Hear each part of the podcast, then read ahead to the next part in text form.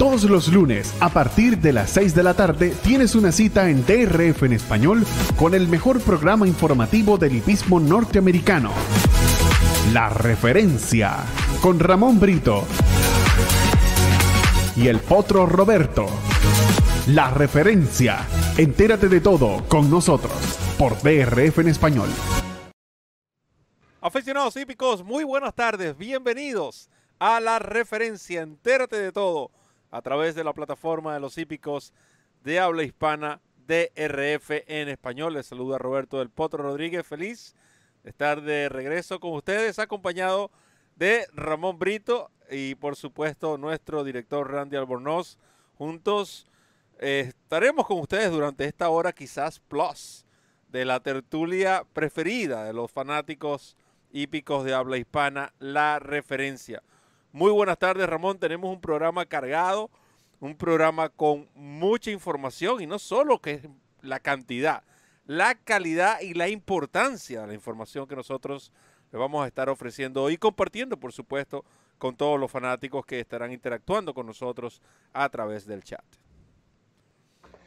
Feliz tarde Roberto, feliz tarde Randy, feliz tarde a los amigos que ya están en sintonía, los que se van incorporando poco a poco y por supuesto aquellos que van a ver el espacio en diferido, porque todos nuestros programas, todos nuestros espacios quedan como siempre grabados y disponibles a la hora de su preferencia aquí en la plataforma de YouTube de DRF en español, la casa de los hípicos de habla hispana, nuestra casa, su casa Bienvenidos a la referencia de hoy 22 de marzo, un programa que como ya lo dijo Roberto promete bastante porque hay muchos temas que comentar y temas que compartir con ustedes, quienes son por supuesto parte de esta tertulia, con sus opiniones, con sus comentarios. Y va a ser un programa, repito, bien interesante y bien nutrido, porque varios aspectos, eh, son varios los aspectos que vamos a tocar en esta emisión de hoy. Muy agradecido, por supuesto, por la sintonía, los amigos que ya se han reportado de varias latitudes del continente. Y eh, como siempre les digo, pues pónganse cómodos, prepárense a disfrutar y a conversar con nosotros en la referencia. Entérate de todo, porque ya comienza la referencia. Eso es correcto, Ramón. Entérate de todo con nosotros a través de la referencia, bien importante. Y este es un tema que, Ramón, tú has venido tocando a través de las diferentes redes sociales, tanto en las tuyas, en lo personal, como en eh, DRF en español. Hicimos quizás un breve comentario la semana pasada, pero eh, eh, sí me interesa, o sea, me interesa saber un poco más, tú manejaste esta noticia de cerca. Y también sería interesante que compartiéramos con los fanáticos tanto tu opinión como, como algo que ya se viene formando, ¿no? Y, y esta mañana lo conversábamos, que es necesario hacer un programa donde tengamos invitados a estos, eh, por lo menos algunos de los involucrados, eh, eh, los que están sufriendo más en, este caso. Me refiero simplemente al uso del látigo a los jinetes y en específico a la suspensión aplicada a Robbie Alvarado por su conducción sobre la yegua Swiss Skydiver hace dos semanas precisamente en Santa Rita Park. Algo que, que sin duda alguna eh, a mí me resulta todavía asombroso eh, haber leído esa noticia. Cuando a mí me hizo el comentario primero eh, nuestro amigo Enrique Salazar, ¿no? Me había dicho, oye, viene, suspendieron a, a Robbie Alvarado por la carrera de Swiss Skydiver. Yo decía, no puede ser. O sea, ¿qué, qué hizo Robbie Alvarado con Swiss Skydiver? Y luego cuando leo en detalle la noticia, pues entiendo cuál fue el motivo eh, de esta decisión de las autoridades del hipódromo de Santa Anita en contra de Robbie Alvarado. Y Robbie Alvarado, el único delito, vamos a llamarlo así, entre comillas, el único pecado que cometió Robbie Alvarado sobre su skydiver, fue darle un latigazo, pero la forma como le dio el latigazo, es que es increíble, uno lo cuenta y parece mentira, pero eh, la forma como le dio el latigazo fue lo que motivó la suspensión por tres días de Robbie Alvarado. Resulta que de acuerdo a la reglamentación vigente en California, los jinetes pueden hacer uso del látigo hasta en seis oportunidades, pero, pero ese látigo, esos latigazos tienen que ser propinados por debajo del brazo, es decir, en este tipo de, movimiento, que es como, como cuando el jinete paletea ¿verdad? Este es el tipo de movimiento permitido para fustigar un ejemplar. Robbie Alvarado le dio un solo fuetazo con la izquierda a Swiss Skydiver, pero lo hizo de esta manera, por arriba del brazo. Y esa sola razón, ese solo movimiento, eh, motivó precisamente que las autoridades de California y en, específico el hipódromo de Santa Anita le impartieran esta suspensión de tres días, que a mí me parece absolutamente insólita, porque ¿qué daño le pudo haber hecho Robbie Alvarado a esta yegua? Simplemente un latigazo para ponerle, ponerla alerta, ahí está la repetición, y vamos a ver si, ahí está, ahí estuvo, ahí en, el, en los 250 metros finales. Un solo latigazo simplemente para que la yegua finalizara su, tarea. Ahí lo estamos viendo nuevamente. Van a apreciar ustedes. Ahí le da el latigazo con la mano izquierda. O sea, ¿qué, qué, qué daño hizo eh, Robbie Alvarado a esta yegua? ¿Qué crueldad hizo Robbie Alvarado eh, con su hija Caidabre? Es una cosa realmente insólita. Pero obviamente eh, los comisarios, las autoridades, pues se están apegando a su reglamento lamentablemente es un reglamento que, muchos han criticado y cuando uno ve eh, acciones como esta, cuando uno ve situaciones como esta, pues con más razón, porque está bien, yo entiendo y, todos entendemos y todos estamos de acuerdo en que debe procurarse en la medida de lo posible el bienestar del caballo, la seguridad física del caballo de carrera se tiene que procurar. En eso estamos absolutamente de acuerdo, pero eso va más allá del uso del látigo, eso va eso incluye medicación, eso incluye eh, el mantenimiento adecuado de las pistas de carrera, eso incluye eh, una cantidad de, protocolos en cuanto a crianza y entrenamiento que debe llevar el ejemplar, etc. Pero este caso en particular, eh, obviamente tiene que haber sido causa de molestia, no solamente para el afectado que es Robbie Alvarado, sino también para el gremio de jinetes como tal. Es por eso que, Roberto y yo estábamos conversando y, consideramos que es necesario, sin duda alguna, eh, tener un programa donde los jinetes expongan su, punto de vista, su razonamiento y, su opinión en cuanto a hechos como este. Recuerden también que eh, el mes que viene, si mal no recuerdo, el mes que viene arranca la temporada de Momo Park y de acuerdo a lo que está planteado, en Momo Park se va a prohibir el uso del látigo en carrera, que es, que es otra medida que a mí en lo personal me parece absurda, porque el látigo no es, para, no es solamente un instrumento de castigo, amén de que estos látigos ya se están haciendo, eh, se están haciendo cada vez más o menos dañinos, vamos a decirlo así, para el ejemplar materiales más suaves, este, estructuras diferentes, es decir, se minimiza el daño que puede hacer el látigo, pero el látigo también se usa como correctivo, porque si un, ejemplar se, eh, cambia de línea de carrera violentamente, el, uno de los recursos que tiene el jinete, que dicho sea de paso, suele pesar 10 veces menos de lo que pesa el caballo de carrera, uno de los pocos recursos que tiene el jinete para controlar una situación de emergencia es precisamente el látigo. Un caballo se puede cargar hacia afuera violentamente y buscar la baranda exterior y una de las pocas defensas o pocas herramientas que va a tener el jinete es precisamente el látigo para corregir esa situación.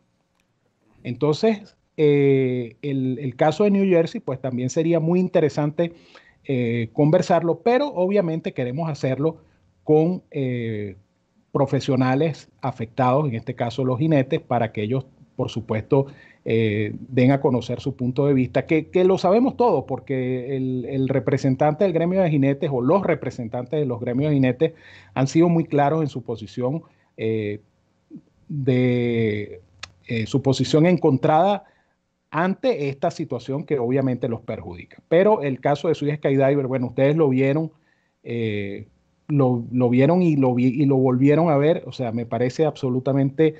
Yo dije que era ridículo y lo sostengo. Es una ridiculez lo que hicieron con el jinete Robbie Alvarado. Y esto también es, eh, es una lástima porque entra en el combo de ese de lo que es la falta de uniformidad de reglamento.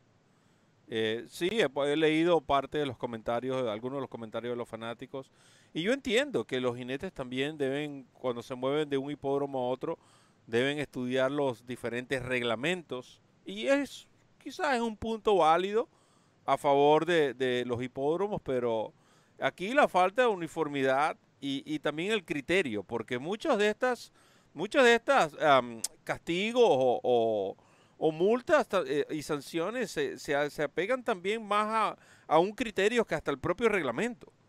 Porque por lo menos hemos visto, y, y los que seguimos las carreras de caballos, no hay que mencionar hipódromos para ver cómo hay ejemplares que le dan 13, 14 y hasta 20 latigazos en una recta final y no pasa nada. O sea, eh, eh, son dos extremos que pienso que es ambas partes, en este caso hipódromos y gremio de jinetes, deben llegar a un acuerdo. Yo estoy a favor de que no se debe eliminar del todo el uso del látigo. Sí se debe quizás minimizar lo que es el, uso en carrera, pero no se los puedes quitar, porque eh, yo lo miro más como eh, un instrumento correctivo, eh, sobre todo con aquellos ejemplares que tienden a buscar hacia los lados, todo esto para prevenir accidentes que a la larga eh, pienso yo que es el, fin de todos, ¿no? Tanto de gremio de jinetes como de ejemplares, mantenerse todos a salvo. Ah, pero bueno, gracias Ramón, gracias por esa intervención porque creo que esta carrera precisamente habla claro de que allí fue eh, fueron implacables prácticamente. Sobre todo con una yegua que prácticamente eh, fue el, centro de atracción de, esa semana en Santa Anita Park. Eh, una yegua que viajó desde la costa este con su jinete. si tú me dices que le dio seis veces o siete veces de la misma manera, ok, pero todos vimos y lo que ya vimos realmente no hay, no hay necesidad de, explicarlo más. ahora, Pasando de ese tema a nuestro segundo punto, que creo que este es un punto bastante interesante porque he visto a varios fanáticos preguntando sobre estos ejemplares. Y es el Muniz Memorial, la actuación de Colonel Leon. Continúa ganando en serie este tordillo de Top Pletcher. Muchos piensan que es el mejor caballo gramero en la actualidad en los Estados Unidos.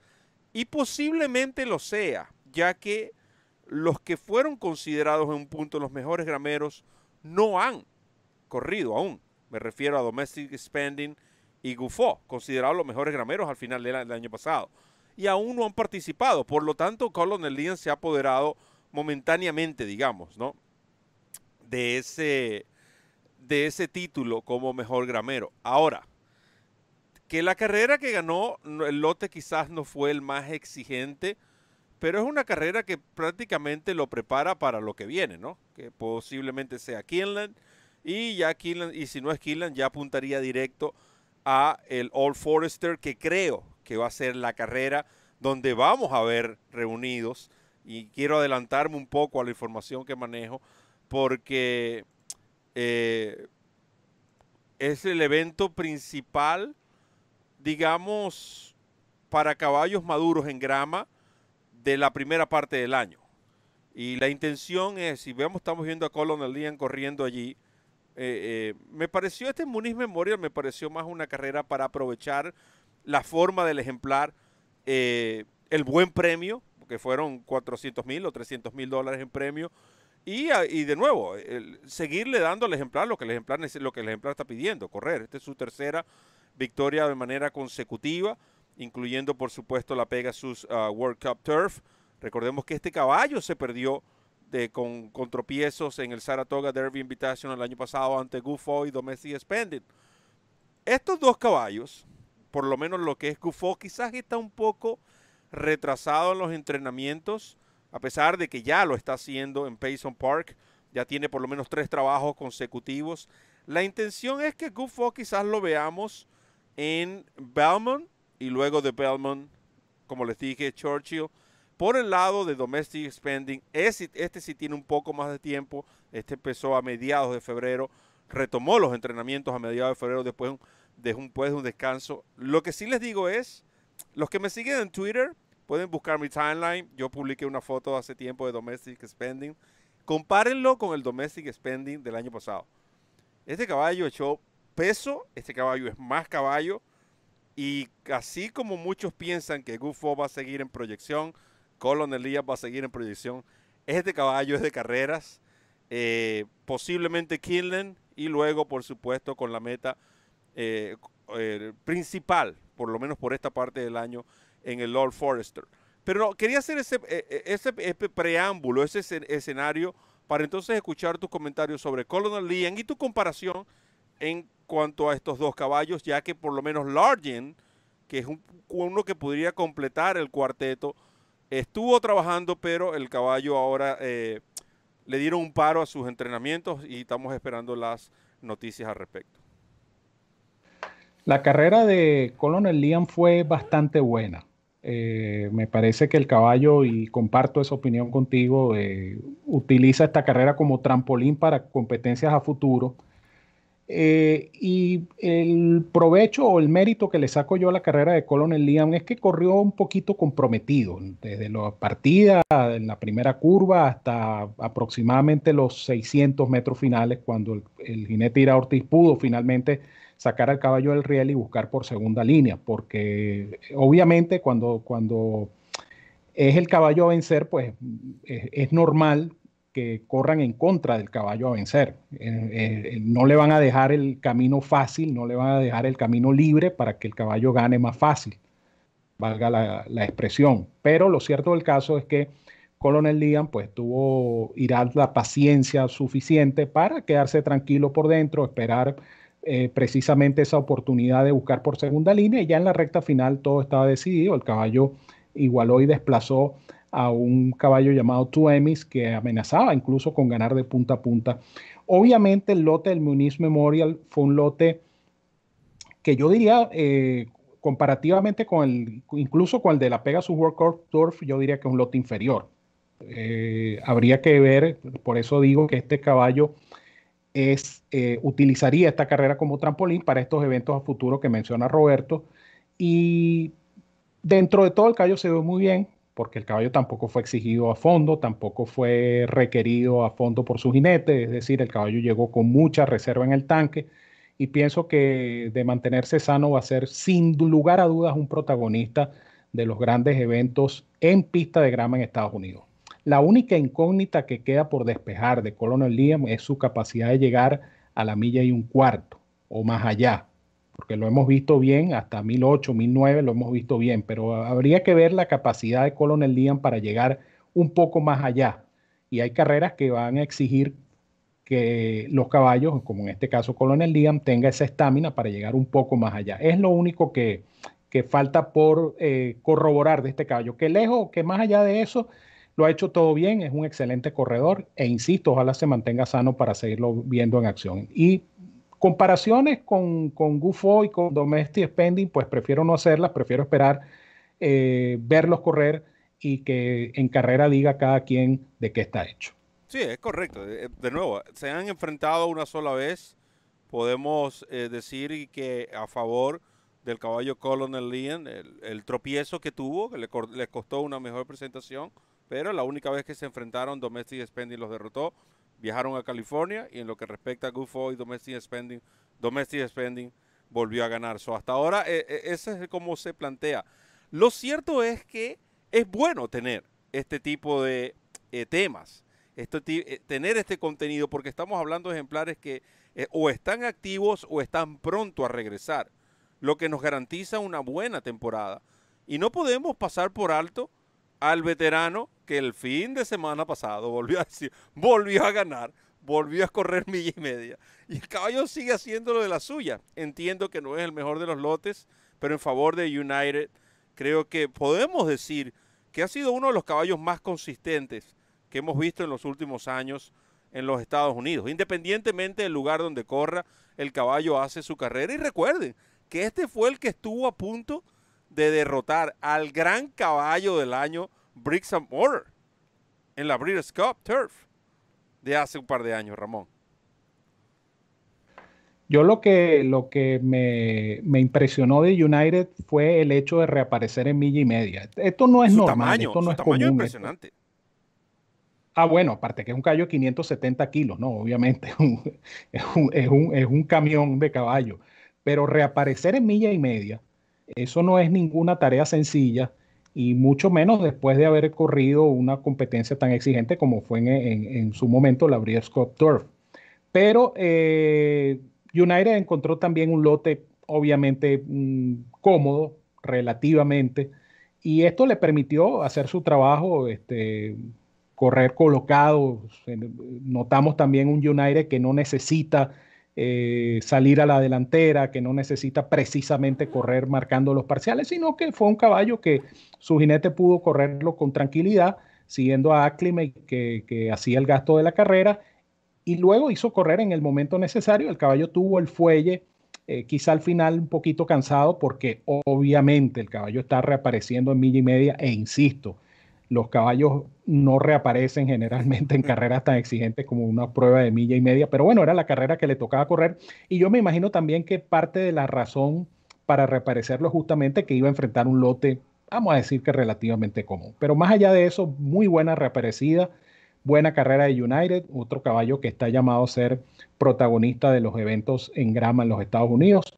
Eh, ya terminando este primer semestre y para el semestre posterior, el segundo semestre, me imagino que ellos tienen, por supuesto, en la mira como objetivo principal, así como lo tienen los de Liam Maps y los, de GUFO y los de Domestic Spending, el, objetivo tiene que ser la Breeders' Exacto, el Colonel Liam, quisiste decir, el hijo de Liam Maps. Eh, Exactamente. Eh, y es interesante porque también hay ciertas carreras, como este All Forester. Eh, recordemos que el All Forester viene siendo el, termómetro principal de los caballos maduros sobre arena, sobre grama, perdón, del, primer, del primer semestre. Esa se celebra el mismo día. Creo que es la carrera que le precede al Kentucky Derby todos los años. Es en Churchill Downs. Para mí, la mejor pista de grama, o si no, la, si no es la mejor, debe estar uno o dos de los Estados Unidos, la de Churchill Downs. Una, algo impresionante la condición de esa pista. Y hablando de esa actuación de que acabamos de ver, o por lo menos vimos la recta final de esa actuación de United, representó la cifra Bayer. Como todos saben, la cifra Bayer es otro de los productos que ofrece el Daily Racing Form. Otro de los tantos productos que ofrece el Daily Racing Form 102 de Bayer para United, 99 para el mencionado Colonel Leon por sus actuaciones en el Muñiz Memorial, en el caso de Colonel Leon, y en el San Luis Rey Stakes, en el caso de United. No, no olvides, por favor, que están disponibles la carrera del día. Todos los días, la carrera del día te garantiza, te ofrece, te obsequia, te regala el Formulator ¿Qué es el Formulator? nada más y nada menos. El mejor programa de carreras que existe en el mercado. Interactivo. Eh, ah, como dice Ramón, lo puedes manejar desde tu celular, desde tu computadora, desde tu iPad. Estas repeticiones, oh, ya va, que quiero ver la repetición. Allí mismo te da la opción. Algo interesante, y conversaba, por cierto, con la semana pasada con Irad Ortiz sobre este tema del Formulator. Y, y, una de las partes que más me gusta del Formulator es las notas, porque en el caso del handicapper, te ahorras mucho tiempo.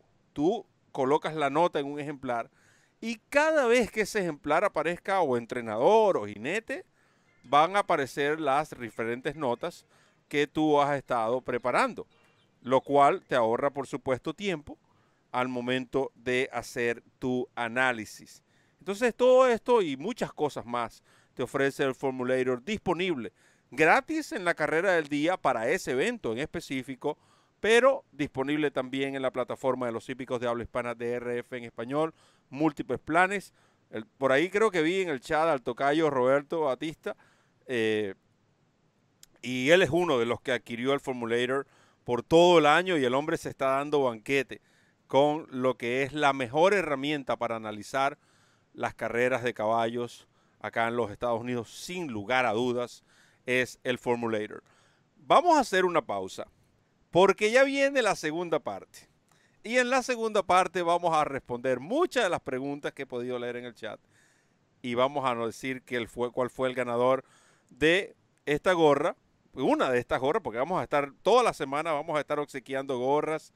Y por supuesto hablaremos de lo que fue el resultado del Louisiana Derby, esa gran actuación del ejemplar Hot Rod Charlie con Joelito Rosario, el Mariano Rivera del hipismo y por supuesto también la lamentable lesión de Life is Good. Todo esto y mucho más en pocos minutos. Así que quédense allí, disfruten, por cierto, de estos breaks que también son educativos para los fanáticos de habla hispana, porque eso somos, la casa de los hípicos de habla hispana, DRF en español. Ya regresamos. Comienza a ganar con la nueva versión móvil del programa de carreras del Daily Racing Form, presentando en exclusiva las cifras de velocidad Bayer, selecciones y análisis de los expertos. Visita drf.com slash best y siente el poder del DRF en la palma de tu mano. Continuamos con el programa favorito de los hípicos de habla hispana, la referencia, la tertulia de todos los lunes, el potro Roberto Ramón Brito, Randy Albornoz en los controles y una legión de fanáticos fieles a lo que es la información de la casa de los hípicos de habla hispana DRF en español. Y hablando de fidelidad, hablando de DRF en español, la referencia continúa dando ganadores, acertando múltiples jugadas, multi, multicarrera y, y por supuesto creciendo en descargas, creciendo en apoyo. Y todo esto, por supuesto, es gracias a ustedes, porque ustedes son simplemente el motor que mueve esto, ¿no? El, este programa. Um, la newsletter, Ramón. ¿Ya te suscribiste a la newsletter? Cuéntame. Sí, ya estoy suscrito. Ah, bueno, yo pensaba que no estaba suscrito, porque si no estás suscrito, te estás perdiendo de la inform una información de primera, de miércoles a domingo, totalmente gratis en la comodidad de tu correo buzón electrónico. Recibes las últimas noticias, puedes descargar la guía del pool, puedes descargar la referencia, puedes apostar ese pick four que recomiendo. Tú sabes, un señor es el que le dicen el 30G. ¿Usted lo conoce? Bueno, eh, el que hace el, programa, conmigo, él da unos pick four allí que es muy acertado. De nuevo, eh, como un, tal Fratelli, creo que indicó en estos días como top pick y, el miércoles también, uno de, que le llaman el hermanazo. En fin, toda esa información usted la tiene simplemente suscribiéndose totalmente gratis. ¿Qué necesita? Nombre y apellido, que creo que su mamá y su papá le hicieron el favor de dárselo cuando nació, y un correo electrónico que creo que usted a estas alturas en el 2021 debe haber creado uno. Eso es lo único que necesita.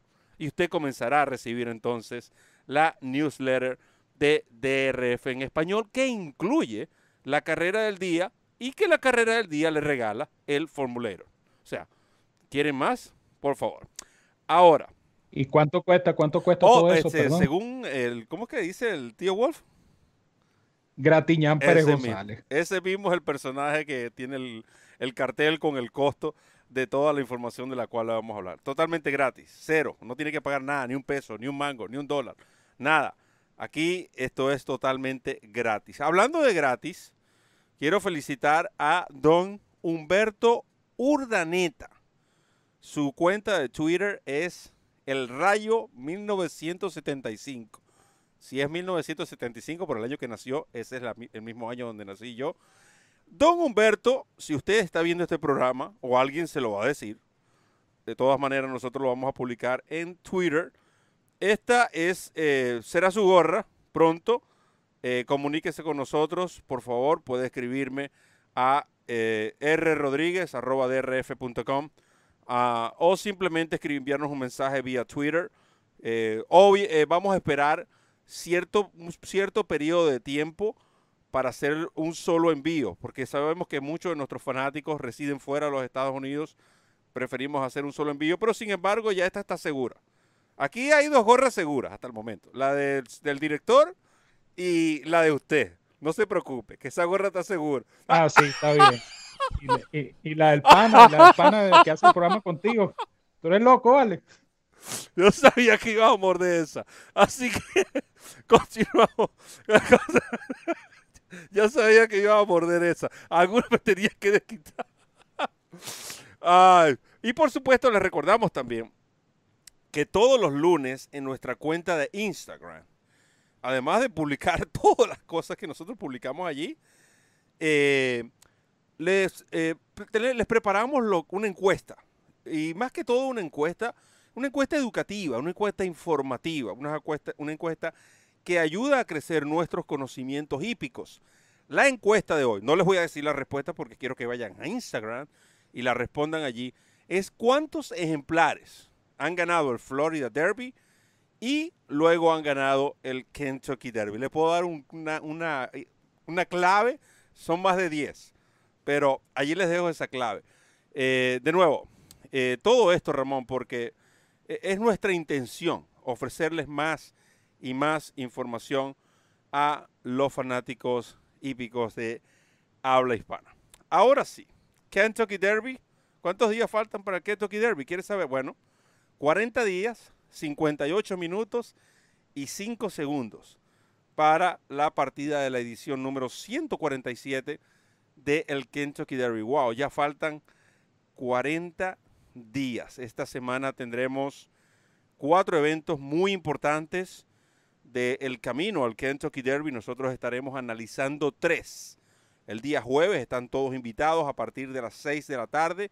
Analizaremos el Florida Derby, por supuesto, la carrera local, el Turfway Park. En Turfway Park se celebra el Jeff Ruby Stakes, uh, un evento de 250 mil dólares en premio, pero 100 puntos para el primer lugar.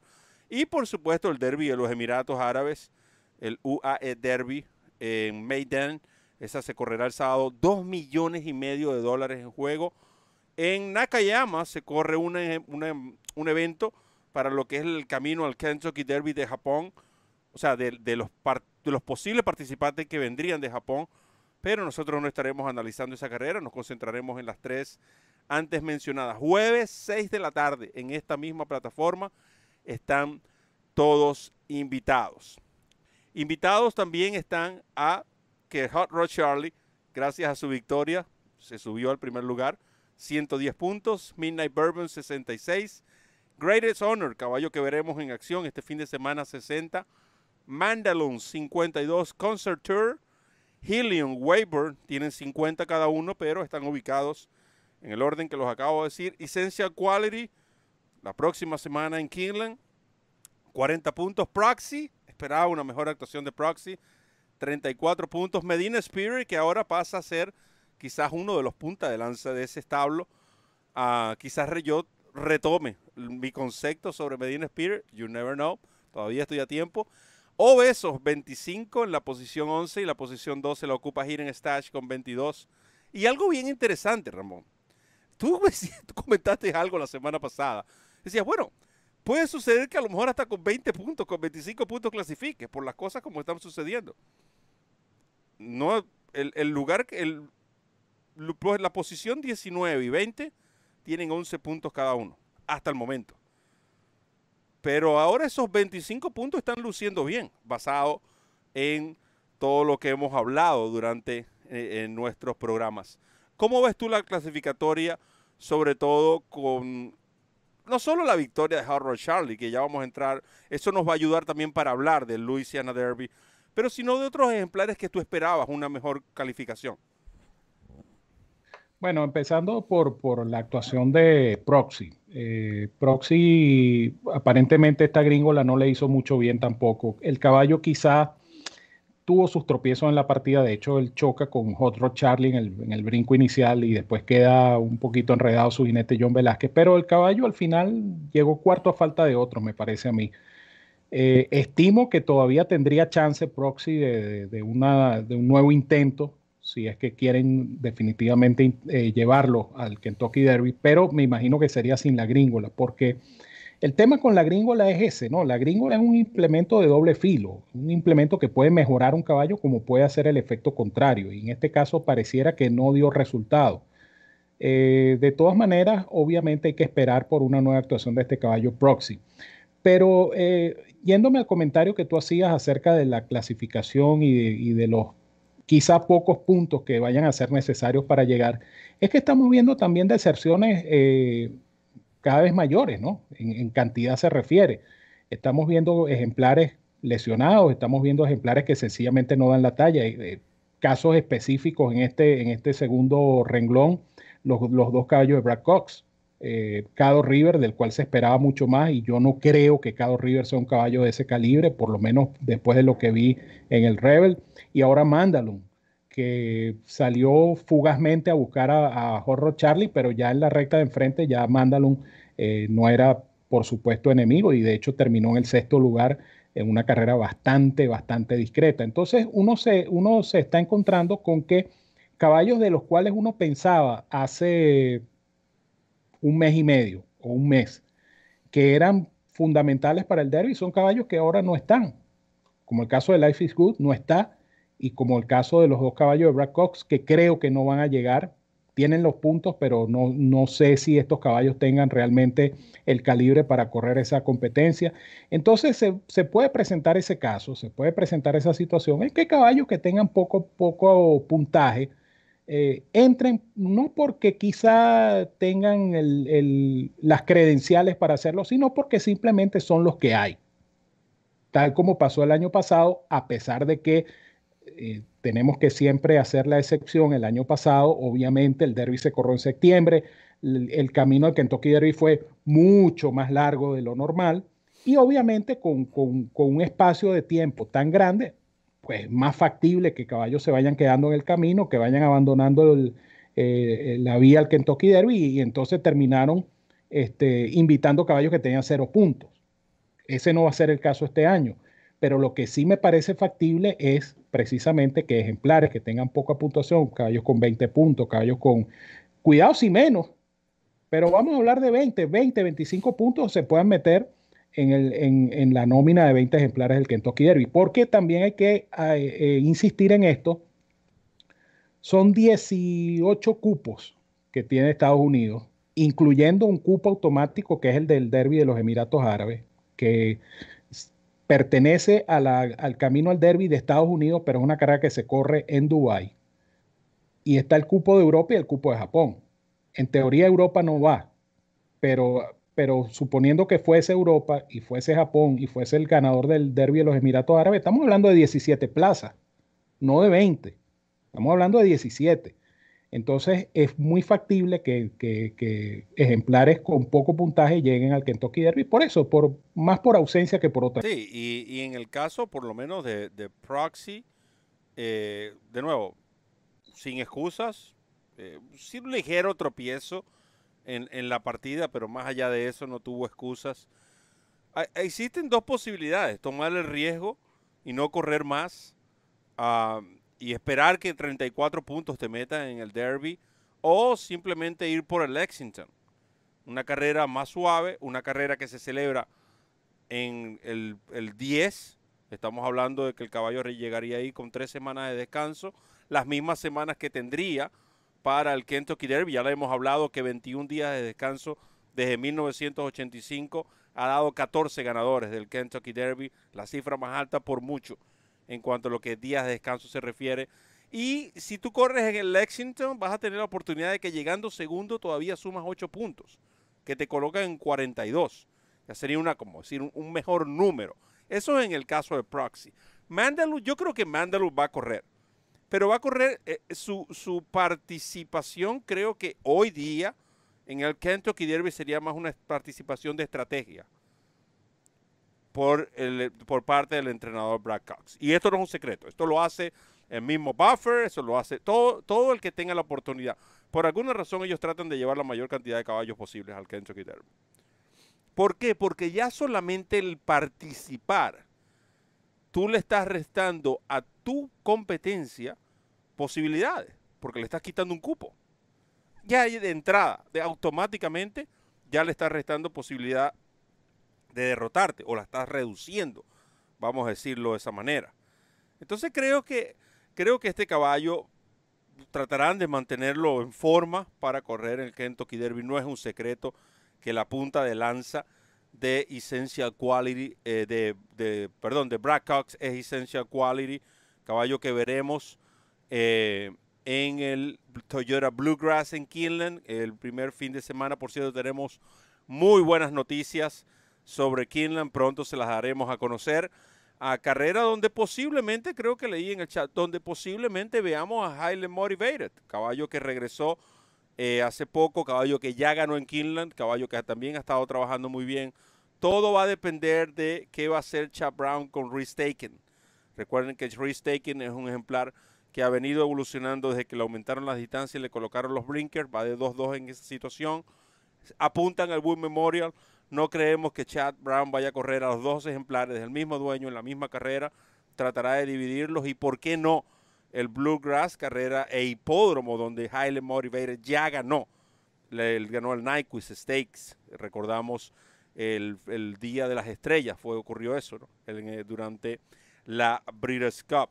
Eh, con respecto a los otros potros en la clasificatoria, de nuevo, eh, Ramón lo ha dicho en varias oportunidades. Hasta el momento son más los pretendientes que los contendientes. Keep in Mind, por ejemplo, nos decepcionó en su última actuación. Y esto, de nuevo, esto que estamos hablando no tiene nada que ver con los ejemplares que hemos indicado en los programas de pronósticos. El pronóstico es una cosa, el camino al Kentucky Derby es otra. Porque por lo menos, le doy un ejemplo, Hard Road Charlie, y eso es un caballo del que vamos a hablar en continuación, siempre ha estado en mi top 5. Y yo no lo indiqué el pasado sábado. No quiere decir que yo consideraba que Proxy es mejor que Hard Road Charlie, sino que estratégicamente me parecía más una carrera a favor de eh, Proxy y sin embargo resalté que el enemigo y por clase y por jerarquía era Harvard Charlie, de hecho ganó la carrera. Ahora, e, y, es lo mismo aplica a cualquier otro ejemplar que nosotros hemos comentado acá y que quizás en, en un evento previo nosotros hemos ido en contra de ese ejemplar en el pronóstico. Esos son otros 500 mangos que no tienen nada que ver. Ahora, Hot Charlie, Ramón respondió a lo que tú esperabas del caballo. Lo que sí te sorprendió es que la manera como corrió, eh, Joel Rosario robándose otra carrera, de, extremo a extremo de nuevo, aprovechando la calidad de ejemplar, la condición, la pista. Eh, Joel, bueno, hasta el, hasta el momento Joel es el jinete mayor productor de dinero y mayor ganador de clásicos en lo que va de año. Si el Eclipse eh, Awards se entrega hoy, se lo van a dar a Joel Rosario, o deberían dárselo a Joel Rosario.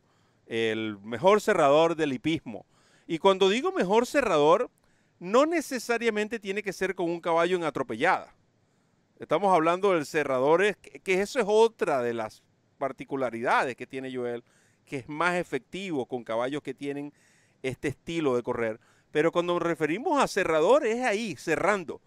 El Joel ese de tú a tú, brazada, brazada, no hay ningún jinete en estos momentos en el mundo que tenga las brazadas más fuertes que Joel Rosario, a quien aprovechamos para felicitar por ese éxito obtenido, a Ronald Anderson, nuestro buen amigo y agente de Joel por muchos años. Así que Joel se, como escribí entre comillas, no se robó la carrera. el paisano de nuestro buen amigo Willy, que tanto fiel, que tan fiel es a Joel Rosario, aprovechamos también para saludarlo. Eh, Willy le volvió a contar los fuetazos. Qué bueno, Willy. A uh, Charlie, Ramón, respondió. Y pagó muy bien. Respondió, pagó bien y sorprendió en el sentido de lo que tú comentabas, ¿no? Eh, yo pensé que era una carrera donde iba a haber un planteamiento de carrera distinto, una velocidad que no era precisamente la de Horror Charlie, pero un caballo que está en la condición que atraviesa Horror Charlie y con un jinete inteligente como Rosario, pues bueno, simplemente aprovechó esa oportunidad, tomó la iniciativa y yo creo que agarró por sorpresa más de uno, porque eh, en el caso de Mandalun, por ejemplo, el, el, jockey lo obliga, después que se da cuenta que Mandalun no brinca adelante, eh, eh Florent Giroux este, busca por fuera y, mueve el caballo y trata de ponerlo en carrera rápido porque el otro caballo le tomó la iniciativa. El papel que iba a hacer Mandalun lo hizo Jorro Charlie, que era marcar el ritmo de carrera. Eh, el ritmo de carrera fue exigente, ¿no? yo estaba viendo la repetición eh, y este caballo pasó parciales realmente exigentes, pero el caballo mantuvo ese ritmo de carrera. No sé qué tan ligera puede haber estado la pista, qué tan rápida puede haber estado la pista, pero este caballo, eh, antes de comenzar el programa, yo eh, manualmente tomé los últimos 400 metros y este caballo metió 23-4 en los últimos 400 metros. No es fácil, después que tú has corrido en 23 y fracción, 47 y fracción, 73, este parciales de 24, 24, 24, rematar todavía en esos 24 segundos los últimos 400 eh, metros. De tal manera que la actuación de Hot Rod Charlie es notable. Pienso que Hot Rod Charlie se, mm, a ver, se consolida de alguna manera como uno de los mejores tresañeros en este momento y como uno de los mejores candidatos, ¿por qué no?, al Kentucky Derby porque, repito, el caballo fue exigido, le tocó una carrera dura, difícil, porque correr en punta y aguantar 1900 metros a ese ritmo no es fácil, y es muy buen entrenamiento con miras al Kentucky Derby. O sea, como preparatoria, esta carrera le, le, sienta muy bien a este caballo, porque eso va a ser el planteamiento del Kentucky Derby.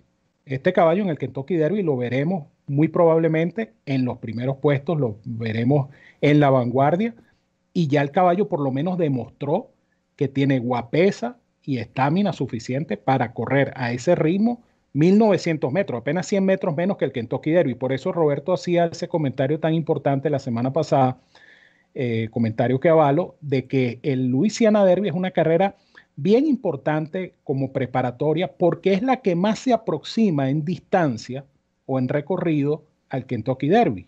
Entonces es una carrera que te permite como termómetro medir efectivamente la capacidad de estos caballos para correr una milla y un cuarto, porque no hay otra preparatoria no hay otra carrera preparatoria para el Kentucky Derby en una distancia cercana, es decir, las más largas son de milla y un, y un octavo, 1800 metros. Entonces pienso yo que esta carrera fue eh, bastante buena, el caballo impuso un récord de pista, por cierto, eh, y, no, no, es que, no es que lo impuso, sino que, el, récord fue creo que casi un segundo más rápido que el récord anterior, o sea que este caballo terminó no, corriendo. 1.55 exacto. 1.55.06, 1.55. Este caballo definitivamente salió corriendo y terminó corriendo. La, como preparatoria me parece excelente. Eh, Charlie es un caballo que, que, en lo personal pues tengo en buen concepto, pero ese concepto creo que se elevó un poco más después de haberlo visto guapear el sábado en el Louisiana Derby. El resto, eh, creo que, poco o, o, casi nada hicieron porque este caballo definitivamente eh, los opacó con su presentación. Así es que muy bien por Jorge Charlie, por sus conexiones y ojalá siga sano y ojalá llegue con bien al Kentucky Derby. Y agradezco a Ramón por ese comentario y también a Carlos, porque Carlos, y eso lo hablaba yo con Ramón, que él tiene, eh, Joel tiene eh, también a Concert Tour, pero a Concert Tour le queda una carrera más. Hay que ver cuál va a ser la, la actuación de Concert Tour. Entonces de allí se tomará obviamente, porque no puedes montar a dos ejemplares. Y esto no es, esto no, esto no es la primera vez que ocurre, no va a ser la última. John Velázquez en una de nuestras entrevistas, por cierto, también disponibles en este canal de YouTube, nos decía, nos contaba cuando él perdió la monta de Berrazano, porque él, perdón, él decidió por Berrazano y dejó a Orb, y Orb ganó. Pero también nos decía que él no estaba supuesto a montar a Animal Kingdom. So, eh, eh, es una cosa por otra. De nuevo, eh, obviamente los agentes, los jinetes tratan de hacer todo lo posible por elegir el, ejemplar correcto, pero a veces no, no sucede así. Como no también tampoco, tampoco sucede que los jinetes 100% van a acertar. De nuevo, el mejor jinete en estos momentos, podemos hablar, Irato Ortiz, Joel Rosario, tienen 25, 27, 29% de efectividad. Es decir, son más las carreras que pierden que las que ganan. Eso no los hace mal jinetes. Y quizás dentro de esas carreras toman muchas malas decisiones. Son humanos. Eso es lo que tenemos que pensar. Eso va a ocurrir. Si nosotros nos aproximamos a este juego o a cualquier deporte con nuestra mentalidad de que todo va a ser a la perfección, es mejor que no nos acerquemos porque nos vamos a decepcionar. Porque somos humanos, se van a equivocar y a veces son decisiones que van a ir en contra del ejemplar y no les va a favorecer en una carrera. Como también son muchas decisiones que toman y que si no, de no haber tomado esa decisión ganan una carrera. Entonces es cuestión de no pensar con el bolsillo, sino que pensar en la realidad, simplemente. Eh, eh, y por eso es que digo que hay que siempre ver las dos caras de la moneda para determinar el valor de la misma. Hablando de valor, eh, la pérdida invalorable, podemos decir, eh, para muchos. No me sorprende, les soy honesto y quiero ser claro antes de emitir los comentarios que voy a hablar en continuación. A continuación. No me, no me contenta ninguna lesión de ningún ejemplar. ¿Ok? No como malintencionados en las redes sociales trataron de hacerlo. Mm, pero creo que el acercarte a personas que lo único que hacen es alimentar tus conocimientos, que te educan, que te nutren y, tú tratas de desarrollar eso observando videos, repeticiones, eh, analizando competencias, estilos, ese lenguaje corporal que los caballos nos dictan cuando realmente nos enfocamos, uno aprende. Y yo les había comentado la situación gracias al apoyo de Bruno de Julio para mí, uno de los, si no el mejor, uno de los mejores handicappers eh, que existen en los Estados Unidos. Cronometrista, vamos a llamarlo en algunos países, eh, timekeeper, clocker, como ustedes lo quieran llamar. Pero el conocimiento que eh, Bruno tiene sobre los ejemplares, lo que es la parte de, digamos, atlética, este, tiene un alto conocimiento y es muy acertado. Y en conversación, él primero había publicado un comentario en Twitter y yo lo llamé y le pregunté al respecto. Eh, Bruno es una de esas personas que por los haters que existen en las redes sociales tuvo que colocar su cuenta privada. entonces solo podemos verlo aquellos que, a los cuales él sigue.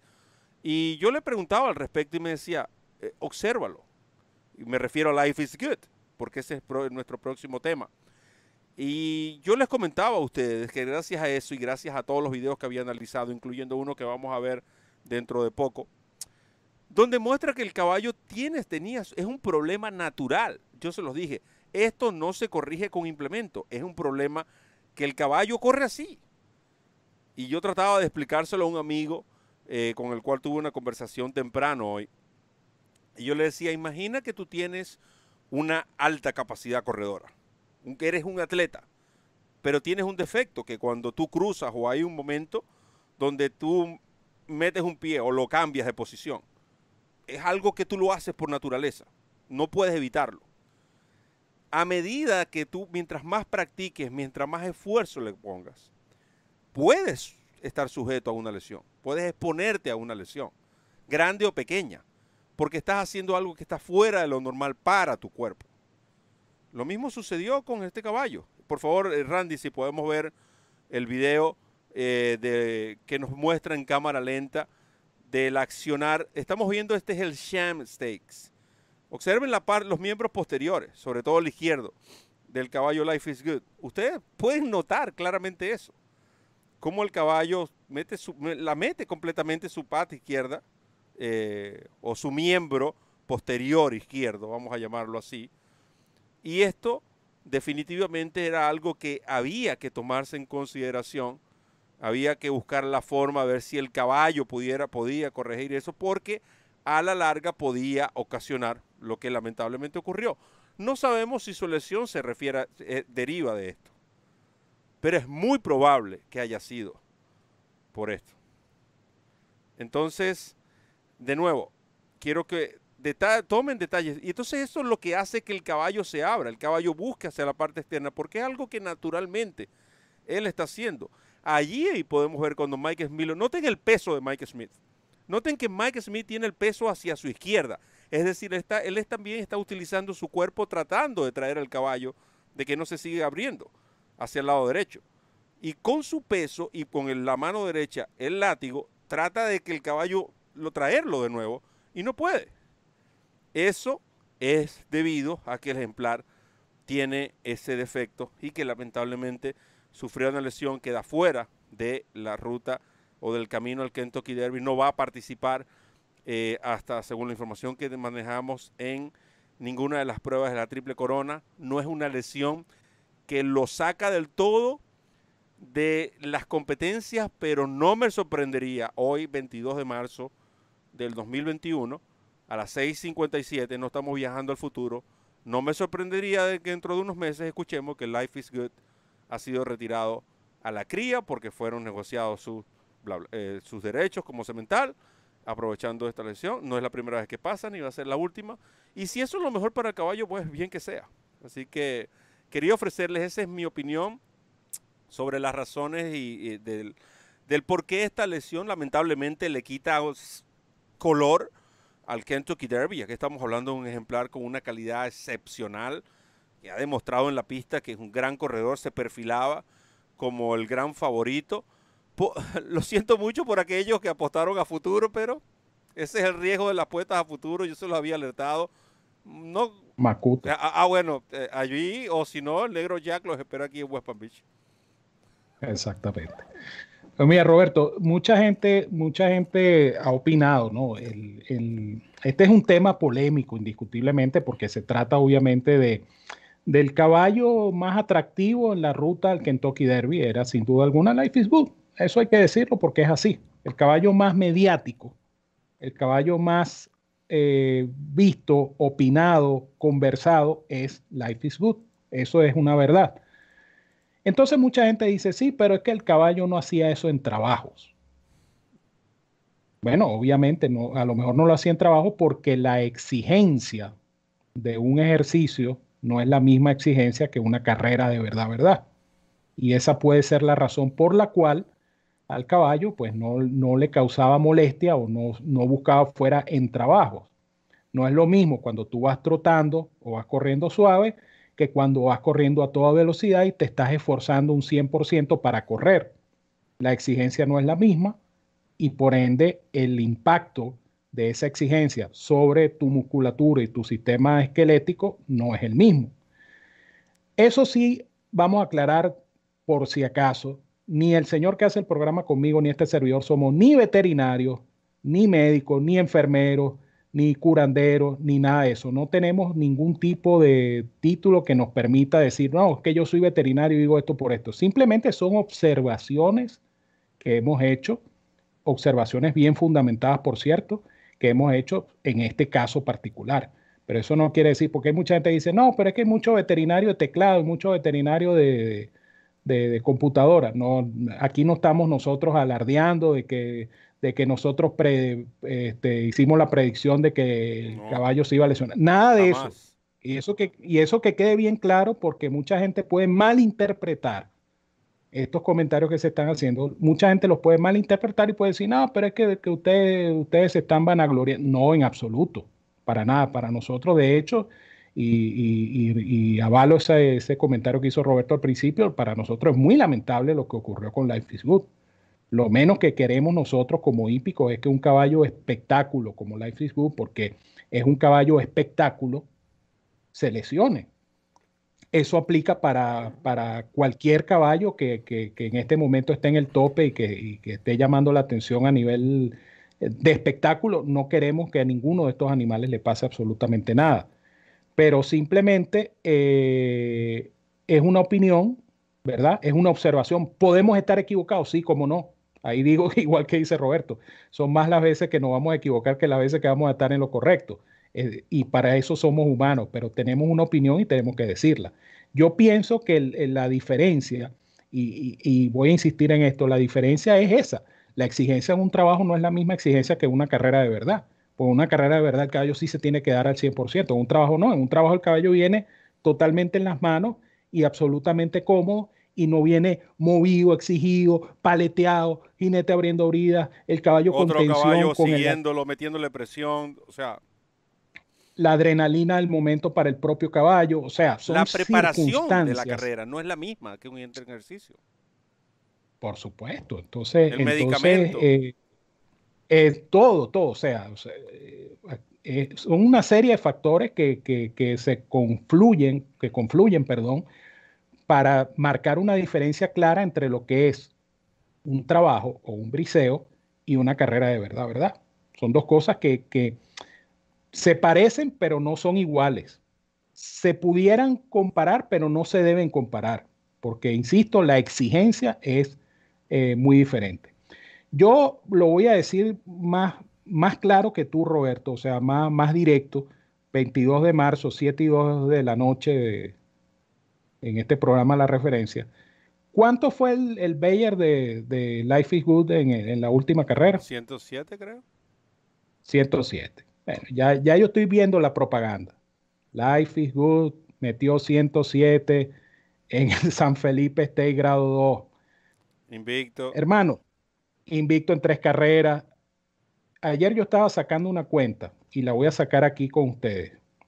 Eh, en realidad no nos podemos caer a mentir. Este caballo vale más ahorita para la cría que, cualquier otra cosa. ¿Quién es hijo de eh, Life is, Good? Es un Into Mischief, es, un, hijo del padrillo de moda. Supónganse que Life is Good sea efectivamente retirado a la reproducción. Supuesto negado, por supuesto, pero puede ocurrir. El caballo se va, hacen aquella tremenda propaganda, 107 Bayer, invicto en tres carreras, se retiró como el mejor de los tresañeros hasta el momento, bla, bla, bla, etcétera, etcétera, etcétera. El caballo va a servir 140 yeguas en 2022, ¿verdad? Porque entraría la reproducción el año que viene. Vamos a partir de que cada servicio lo van, lo van a ofrecer en 35 mil dólares. Este caballo genera nada más en servicio 4 millones 900 mil dólares. Que para ganárselos en, las pistas tiene que correr y ganar bastantes carreras importantes. 4 millones 900 mil. Estos caballos que va a engendrar en el 2022 van a nacer en el 2023. Quiere decir que en el 2023 todavía no se sabe si los caballos hijos de Life is Good corren o no corren. Entonces vamos a añadirle 4 millones 900 mil más de el 2023. Ya llevamos 9 millones 800 mil dólares y todavía no ha corrido el primer hijo de Life is Good. En el 2024 corre la primera generación de dos añeros de Life is Good, por lo tanto, no se sabe todavía al, al, momento en que ocurre la temporada de monta, no se sabe todavía si los Life is Good corren o no. Vamos a sumarle 4 millones 900 mil más. A estos 9 millones 800, 4 millones 900 mil.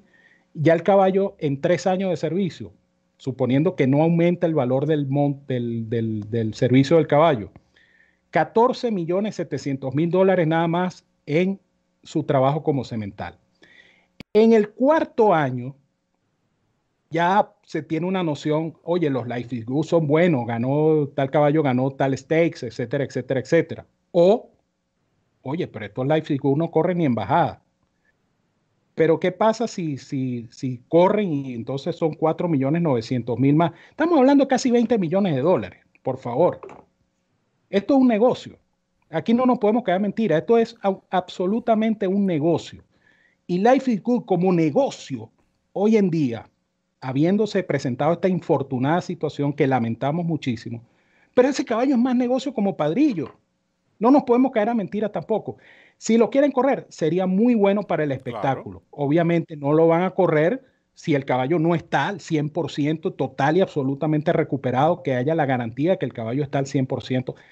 Si no está al 100%, si el pronóstico, el, lo que se llama la prognosis del caballo, no es de un 100%. El caballo lo van a retirar a la reproducción. Pues ahí está la cuenta. Este es un caballo que en la cría vale, en sus cuatro primeros años, vale más o menos 20 millones de dólares. ¿Dónde va a producir 20 millones de dólares corriendo? Es que ni gane la Saudi Cup, lo, va, a producir. Y tiene que ganarla. y tiene que ganarla. Y tiene que, y tiene que ganarla. Tiene que estar sano. y tiene que estar sano. Y tiene que correr. Entonces yo particularmente no, eh, no, no soy de la opinión de que el caballo va a regresar a la pista por eso. Porque se van a sentar y van a sacar su cuenta y van a decir, oye, pero este caballo ahorita es negocio. Para Winstar Farm es un negocio. Que son copropietarios del caballo. Y además, recuerda que son, son criadores natos. Y son criadores. Su, negocio es la cría, su negocio más allá de correr es la cría. Obviamente hacen sus sementales en las carreras, pero no los arriesgan. Por supuesto. Entonces, claro, es una opinión, es una, no estoy diciendo que esto vaya a ser lo que va a ocurrir, porque vamos a estar claros, tampoco estamos viniendo. No, no, no, tú solo vienes del futuro, solo venimos del futuro para pronósticos. Exactamente, solamente. para este tipo de temas. No, no, no, nos, hemos adquirido la, cámara todavía. Exactamente. Es simplemente una de las opciones que hay con el caballo. Una de las opciones que hay con el caballo. Aquí, aquí una cuenta que se, que se identifica como Luisa Vegué dice, si vuelve a las corre y las ganas, su servicio no vale 35 mil, sino mucho más, por supuesto. Eso es otra opción. Yo no estoy afirmando, y por eso estoy haciendo la aclaratoria, yo no estoy afirmando que eso es lo que va a pasar. Yo lo que estoy diciendo es que como negocio, teniendo el caballo seguro, no corriendo el riesgo de volverlo a correr y que pierda el invicto, como negocio. Ahora ya va, ese es, una, ese de nuevo, el, ejemplo de la moneda. Eso es una cara de la moneda. Eso está perfecto. Correctamente. Ahora está la otra parte. Y si corre y ese defecto natural que tiene le provoca no una fisura, sino algo más grave, y hay que hacer algo, hay que tomar decisiones más lamentables, te quedas sin el perro y se queda sin el collar. Entonces, como negocio, no es rentable traerlo.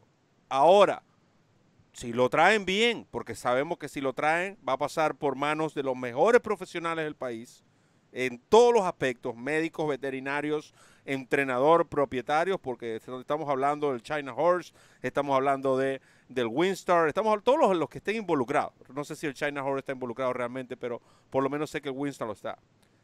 Creo que el China Horse sí está involucrado también. Eh, va, va a estar en las mejores manos.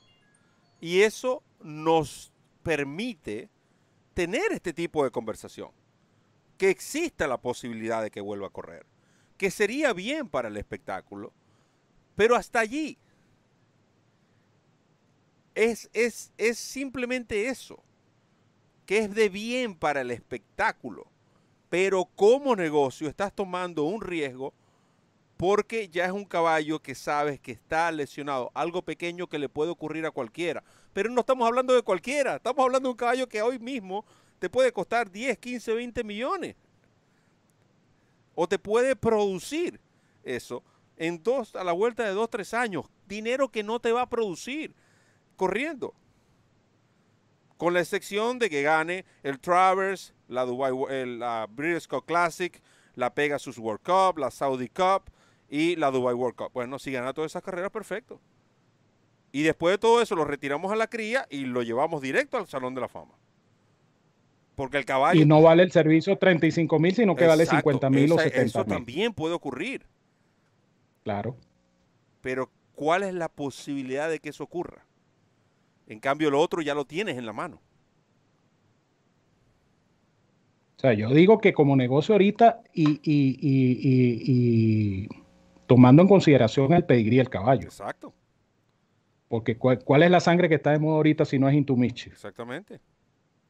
Entonces, como negocio, insisto, es, simplemente una apreciación y yo por favor les pido que entiendan esto en la dimensión en que lo estoy diciendo. Es una apreciación, no es una afirmación. Correcto. Una cosa es lo que uno piense que puede pasar, otra cosa es que uno sepa qué es lo que va a pasar, uno no sabe qué es lo que va a pasar. Entonces entiendan estos comentarios como una apreciación, así como tienen ustedes su apreciación y la están expresando a través del chat, cosa que agradecemos muchísimo porque la idea justamente de este último segmento era no solamente este, para nosotros expresar la opinión o la percepción de la situación, sino para que ustedes también, por supuesto, participen y comenten. Y, y lo están haciendo y lo están haciendo muy bien y lo agradecemos muchísimo. Exactamente. Además, es tanto así que no sabemos lo que va a pasar, que yo no sé qué voy a cenar. De hecho, no sé ni siquiera si voy a cenar, porque yo no sé si mi mujer me está haciendo comida o no. ¿Y cómo voy a afirmar entonces que, cómo voy a afirmar yo entonces que un caballo va a correr o no va a correr? Yo no puedo hacer esa cosa. Es así. Pero, de nuevo, esta plataforma es para eso. Podemos expresarnos sanamente, tener este tipo de discusiones sanamente. Y, y de nuevo, aquí nuestra mayor, el mayor deseo es que ningún ejemplar, así corra un reclamo de dos mil dólares, si es que existen, o que corra la Saudi Cup, que es la carrera más rica del mundo, no le ocurra nada. Porque si hay algo que a mí me ha mantenido haciendo lo que hago es el amor incondicional que yo le tengo a esas criaturas. Independientemente quién sea su propietario, independientemente si, de hecho, independientemente si tienen propietarios o no, e, es una pasión que siento por los ejemplares, por los pura sangre de carrera. Y entonces no puedo, no puede haber en mi corazón un mal deseo por ninguno de estos. Y eso también queremos dejarlo claro. Pero a veces hay situaciones como la que vimos que uno puede comentar al respecto, porque para eso son estas plataformas. También para comentar. No creernos porque no lo somos, ni lo vamos a hacer. Los dueños de la verdad. El dueño de la verdad es uno solo, y ese es Dios. Vamos a estar claros. Le gusta que le guste. That's Nadie más. Mira, una cosa muy importante también que hay que decir, eh, ya ahondando un poco más en el tema de Life is Good y lo que viene a futuro, el cambio de panorama del Santanita Derby es tremendo. Y esto es importante comentarlo también. Eh, el, juego de pelota cambió totalmente porque obviamente con la presencia de Life is Good, yo particularmente lo decía, y fíjense ustedes cómo las, las opiniones o las, o la, o la, las, ¿cómo se llama? lo que no son afirmaciones, sino simplemente las opiniones, los criterios, pueden o no estar en lo cierto. Yo decía que el Santanita Derby era una carrera desierta porque iba a correr Life is Good. Y fíjense lo que pasó. Además, además lo que significa el Santanita Derby. El Santanita Derby implica un pase directo al Kentucky Derby para el caballo que gane. Entonces, el premio y la jerarquía de ganar esa carrera. Todo, todo. Entonces, aparte de esto, aparte de esto, muchos propietarios, muchas conexiones, cuando, cuando ven el panorama y dicen, bueno, pero si va a correr Life is Good, ¿para qué vamos a correr el Santanita Derby? Vamos a buscar otra carrera, vamos a irnos para Kansas, vamos a irnos para Kineland, vamos a irnos para Nueva York. Pero resulta que ahora la cosa cambia porque, eh, vamos a decir, el macho no está. Claro, el macho ahora para mí es Medina Spirit. Porque Medina Spirit eh, o sea, a mí me llevan a un tribunal, pero yo, la, como decía el, gran comentarista Carlito González, a mí me llevan por un, un, tribunal, decía Carlito González.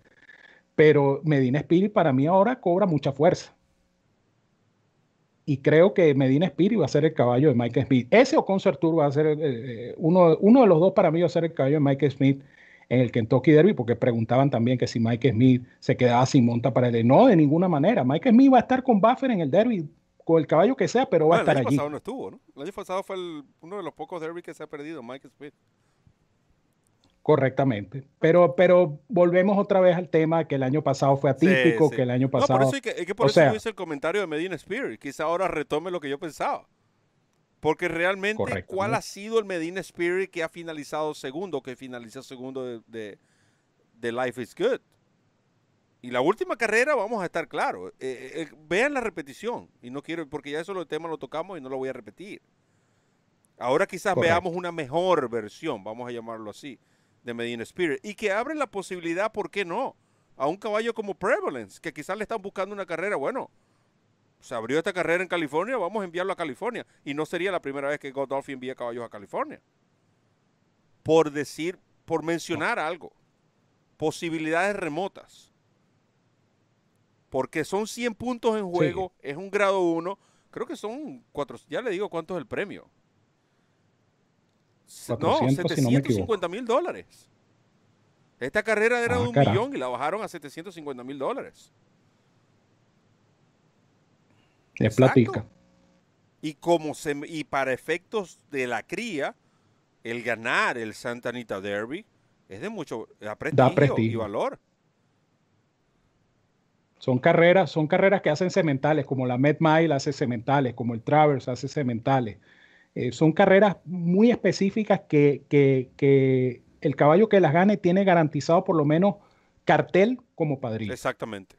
Y el Santanita Derby es una de esas carreras. Entonces, manténganse en sintonía porque vamos a seguir con el camino al Kentucky Derby los días jueves a las 6 de la tarde. Les decía Ramón que todavía queda tela por cortar. Nos queda el programa de esta semana, eh, jueves 25, y nos quedan el programa del día primero y el día 8, obviamente, que es previo a las competencias. Tenemos el programa del día 15, donde hablaremos, haremos un resumen de todo lo que fue el camino al Kentucky Derby. El día 22 de abril es el día que estamos planeando ver si podemos tener a jinetes claves que eh, nos ofrezcan sus comentarios en el programa sobre el uso del látigo y regresaríamos entonces el día 29 ya con el análisis del el Kentucky Derby 147, porque no vamos a descansar, le vamos a seguir llevando información semana a semana y hay algo que recuerdo que tanto Ramón como este servidor lo dijimos en enero cuando hicimos nuestro primer programa del Camino al Kentucky Derby. No podemos garantizar nada porque estos programas van a estar cambiando semana a semana, sobre todo en las últimas generaciones aquellos que no hayan leído y todavía están disponibles la milla extra, Ramón escribió un artículo sobre la fragilidad de los ejemplares, sobre todo en los últimos años, que hoy día, hoy día ese artículo cobra más vigencia que nunca. Y eso es también parte del trabajo que nosotros les ofrecemos a ustedes, tanto en DRF en español como por supuesto en la plataforma del señor que hace el programa con el señor que hace el programa conmigo. Ah, Ramón, creo que hemos cumplido hoy, eh, nos hemos extendido un poco. Eh, nuestro director como se nos, dejó, porque como hay silencio, no escuchamos nada, ni vehículos, ni nada. Y bueno, el director se fue a dormir, pero nosotros seguimos aquí con la gente. Eh, no queda más que invitar a los fanáticos para todo lo que viene este fin de semana. O este, este por el resto de la semana, apenas el lunes, yo estoy hablando del fin de semana ya. Viene el miércoles en la otra plataforma, en la plataforma del, del, caballero que está aquí, que hace el programa con este que está acá. Miércoles de mangos. El día miércoles, por supuesto, a las 11 de la mañana. Luego jueves y viernes al día con Goldstream Park. El sábado estaremos nuevamente con Al Día a las 10 de la mañana. Viene este el este programazo. ah, no, este sábado no hay al día porque este sábado hay Dubai World Cup. Ciertamente, tiene razón. Este sábado no hay al día. Este sábado hay Dubai World Cup. Eh, y hablando de Dubai World Cup, el Dubai World Cup lo vamos a analizar en un programa aparte eh, para ustedes. El, pronóstico para esa competencia, que obviamente eh, despierta muchísimo interés, sobre todo en Latinoamérica. Y el jueves en la noche, o el jueves en la tarde a las 6, eh, nuestro programa de camino al Kentucky Derby 147, que va a estar muy bueno porque vamos a analizar tres competencias el día jueves. Vamos a analizar el Florida Derby, vamos a analizar el Jeff Ruby Stakes y vamos a analizar el Derby de los Emiratos Árabes. Tres competencias que ofrecen al ganador 100 puntos. Quiere decir que de allí posiblemente salgan tres participantes en el Kentucky Derby 147. Eso en cuanto a programas se refiere. En cuanto a pronóstico, bueno, ya ustedes saben que el día viernes, a eso de las 6 de la tarde, usted está tranquilito, terminó su día de trabajo, entonces usted busca drf.com slash español o busca el timeline de DRF en español y descarga la referencia para las carreras del sábado en Costa Park. Y a eso hay que sumarle la guía del pool, tres veces esta semana con David Mérida y su equipo. Hay que sumarle los top picks, hay que sumarle los pick four. Ahora, pregúntame cuánto cuesta todo cuesta? Nada, Gratiñán Pérez González, Serapio Pérez. Eso siempre anda en compañía. Exactamente. Gratiñán Pérez González y Serapio Pérez. Así que ya tienen la información para todo lo que viene en DRF en español, más las sorpresas y que vamos a seguir regalando, vamos a seguir obsequiando una de estas gorras hasta que se acabe la existencia, es decir, hasta el primero de mayo tenemos contadas las gorras. Eh, ¿Qué cinco? Acuérdate la oh, mía. Ah, no, no, no, que cinco. Oye. No, no, no, no. no, Usted sabe la que la de ustedes especial, esa está reservada ya. Eh, bueno, pero bueno, si se la podemos obsequiar a un fanático, se la. Perdón.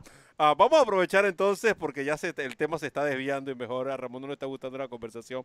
Vamos a despedir entonces nuestro programa de hoy, Ramón. Por supuesto, la, la, invitación ya cordial para todo lo que tenemos para ustedes esta semana y como siempre decirles que los quiero mucho, que los quiero de gratis. Estoy muy contento por este programa de hoy porque la participación ha sido bastante notable, eh, muy animada, muy, interesante porque también ustedes son parte de, esta tertulia y por supuesto la tertulia no puede ser un monólogo, tiene que ser ustedes también. Y esa participación de hoy ha estado realmente notoria, los felicito y se los agradezco muchísimo. Así es que un abrazo para todos donde quiera que se encuentren, cuídense mucho, que tengan una feliz semana y ya lo saben, a partir del miércoles comienza la recolección de mango en el canal del señor que hace el programa conmigo y en este canal de RF en español, la casa de los hípicos de habla hispana, nuestra casa. Así que dicho todo esto, solo me queda decirles que recorran la milla extra. Hasta el próximo programa.